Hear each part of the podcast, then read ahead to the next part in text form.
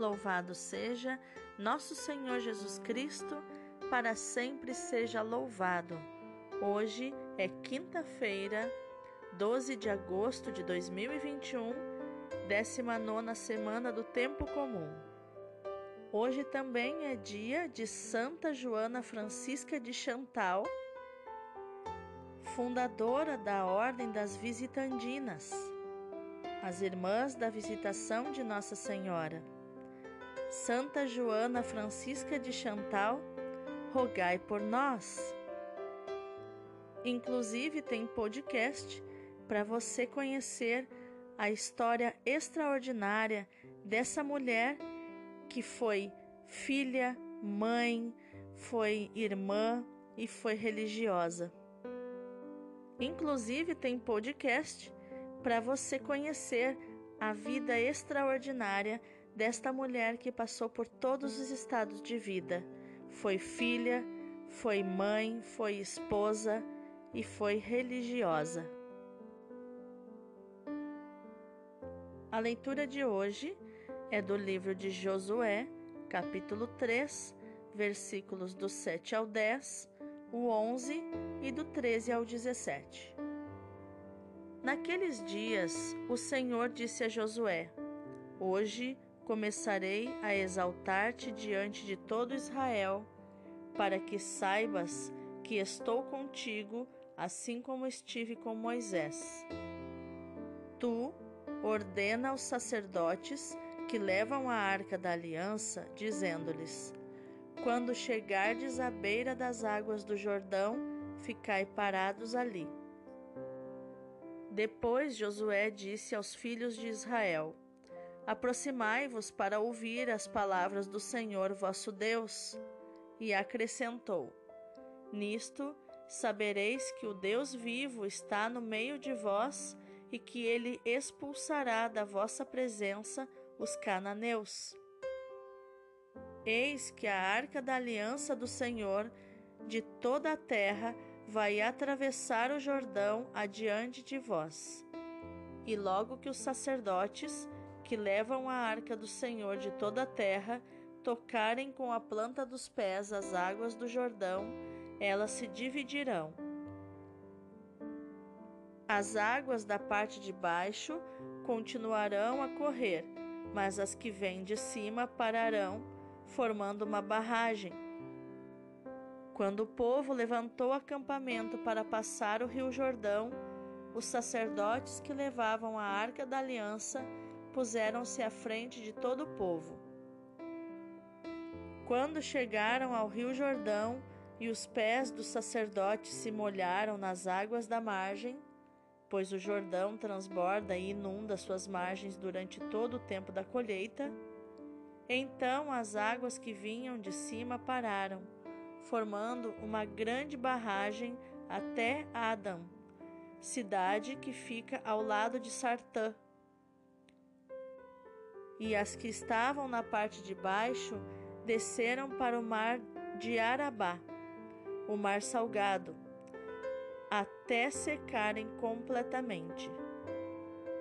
Então o povo atravessou de frente a Jericó, e os sacerdotes que levavam a arca da aliança do Senhor conservaram-se firmes sobre a terra seca, no meio do rio, e ali permaneceram até que todo Israel acabasse de atravessar o rio Jordão a pé enxuto. Palavra do Senhor, graças a Deus. O responsório de hoje é o Salmo 113a ou o 114, versículos do 1 ao 6. Aleluia, aleluia, aleluia.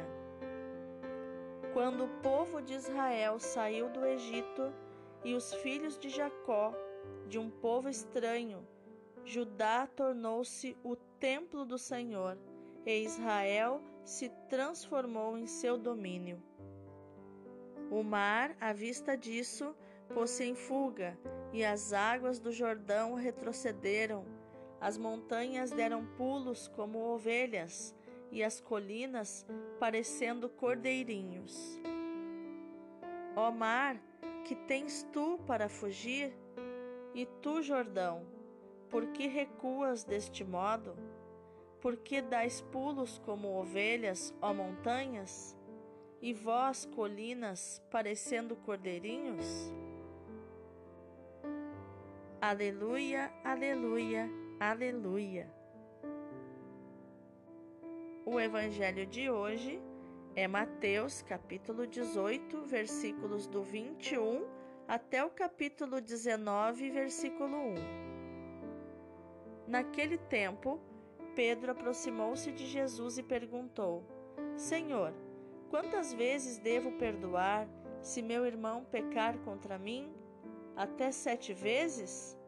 Jesus respondeu: Não te digo até sete vezes mas até setenta vezes sete. Porque o reino dos céus é como um rei que resolveu acertar as contas com seus empregados. Quando começou o acerto, trouxeram-lhe um que lhe devia uma enorme fortuna. Como o empregado não tivesse com que pagar, o patrão mandou que fosse vendido como escravo junto com a mulher e os filhos e tudo que possuía, para que pagasse a dívida. O empregado, porém, caiu aos pés do patrão e, prostrado, suplicava: Dá-me um prazo e eu te pagarei tudo. Diante disso, o patrão teve compaixão, soltou o empregado e perdoou-lhe a dívida. Ao sair dali, aquele empregado encontrou um dos seus companheiros que lhe devia apenas cem moedas. Ele o agarrou e começou a sufocá-lo, dizendo: Paga o que me deves. O companheiro, caindo aos seus pés, suplicava: Dá-me um prazo e eu te pagarei. Mas o empregado não quis saber disso. Saiu e mandou jogá-lo na prisão até que pagasse o que devia. Vendo o que havia acontecido, os outros empregados ficaram muito tristes, procuraram o patrão e lhe contaram tudo. Então o patrão mandou chamá-lo e lhe disse: Empregado perverso, eu te perdoei toda a tua dívida, porque tu me suplicaste. Não devias tu também ter compaixão do teu companheiro, como eu tive compaixão de ti? O patrão indignou-se e mandou entregar aquele empregado aos torturadores até que pagasse toda a sua dívida. É assim que o meu Pai que está nos céus fará convosco, se cada um não perdoar de coração ao seu irmão. Ao terminar estes discursos, Jesus deixou a Galiléia e veio para o território da Judéia, além do Jordão. Palavra da salvação Glória a vós, Senhor.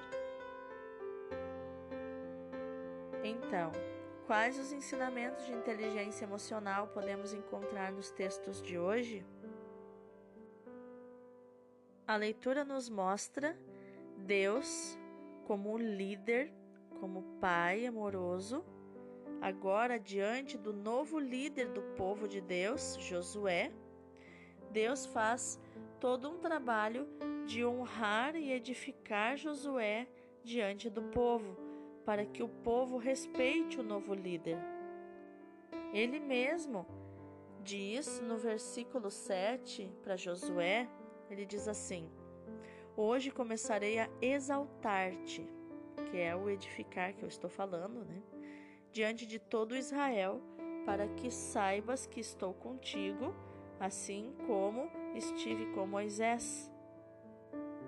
E aí Deus instrui então, instrui Josué para que avise ordene aos sacerdotes que levam a arca da aliança para que na beira do rio Jordão eles fiquem parados ali. E Deus então realizou mais um grande milagre, porque o rio Jordão é um rio muito grande também. E Deus então dividiu o rio Jordão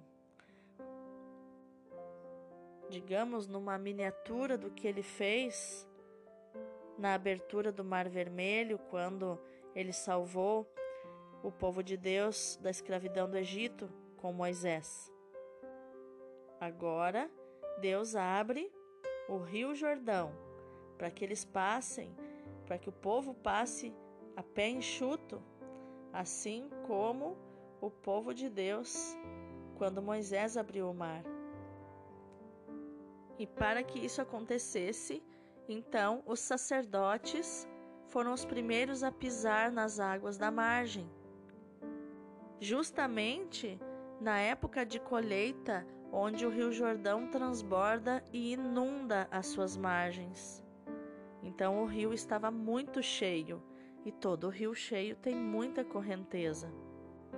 Então, quando eles começaram a atravessar, as águas que vinham de cima pararam, formando uma grande barragem, e as águas da parte de baixo desceram para o mar de Arabá. Continuaram correndo as águas. As de cima pararam, então eles puderam passar porque ficou tudo seco. Olha que coisa linda, que coisa maravilhosa. E os sacerdotes que ficavam, que levavam a arca da aliança, eles precisavam ficar firmes, parados ali, para que o, que o Jordão ficasse aberto, para que o povo passasse por eles, passasse até a outra margem. Então eles ficaram ali. Olha só a liderança, o sacerdócio, é, indo à frente, como todo o, o bom judeu diz a palavra Aharai, né? siga-me, venha, siga o meu exemplo. Tudo o que o povo de Deus ensina, é tudo que os líderes do Antigo Testamento eles ensinam é com exemplo.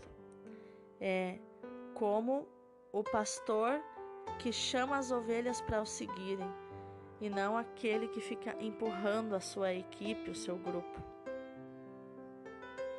E o salmista, muitos anos depois, vai então dizer aleluias a Deus por esse episódio do Rio Jordão, no Salmo 113a ou 114 em algumas outras traduções da Bíblia. Ele vai falar aqui que as águas do Rio Jordão retrocederam, que as montanhas deram pulos como ovelhas e as colinas pareciam cordeirinhos. E no Evangelho, Jesus traz então a resposta a Pedro: Quantas vezes devo perdoar? Até sete vezes? Jesus diz: Não, até setenta, setenta vezes sete. O sete na Bíblia é o número da perfeição. Jesus está dizendo que devemos perdoar sete vezes a perfeição. Na psicologia, nós só conseguimos perdoar de verdade quando nós sentimos a dor daquilo que nos machucou. Sentimos a dor e conseguimos dizer: Eu sinto muito por isso que aconteceu. Eu sinto muito porque você agiu assim comigo. E depois de sentir, aí você declara: Eu te perdoo. Te perdoo porque entendo que você não sabe o que faz. Assim como Jesus na cruz disse: Pai, perdoai-lhes, pois eles não sabem o que fazem. Eles são escravos das emoções. Assim, eu te perdoo. Jesus detesta a hipocrisia. Então ele conta essa parábola, querendo dizer que muitas vezes a nossa dificuldade de perdoar esconde uma certa soberba. Assim como no Evangelho, o homem que devia uma quantia exorbitante e foi perdoado da sua dívida, vai e esguela né? começa a enforcar o seu, o seu companheiro que lhe devia uma quantia bem pequenininha. Ele não teve compaixão, ele não lembrou da sua grande dívida. E por isso que Deus não não evita que as tribulações cheguem na nossa vida, porque as tribulações e as culpas são os meios que o nosso coração tem de amolecer e nós é, e o adulto que habita dentro de nós crescer, crescer e se desenvolver. São as tribulações da vida que fazem crescer o nosso adulto, que trabalham o nosso caráter. Esse homem da parábola de Jesus, ele não tinha caráter, porque ele foi perdoado de uma dívida gigantesca e foi cobrar uma dívida pequenininha com uma raiva maior do que a cobrança que ele recebeu. Ele foi hipócrita, ele foi infantil, agiu na raiva, foi injusto. E como se resolve isso? Sendo adulto. É olhando com misericórdia para si mesmo e para os outros, e agradecendo ao Senhor pelo perdão da nossa grande dívida, que nós humanamente não temos como pagar a dívida do pecado, mas Jesus já pagou na cruz toda esta dívida e conquistou inclusive méritos de Deus para nós, que é a salvação e o reino de Deus. Que no dia de hoje você seja grato pela vida, pela salvação, que você saiba ajudar os outros a atravessar o Rio Jordão das suas vidas, ficando ali no meio com a arca da aliança nas mãos, segurando para que haja a passagem seca para as pessoas passarem. Deus abençoe o teu dia.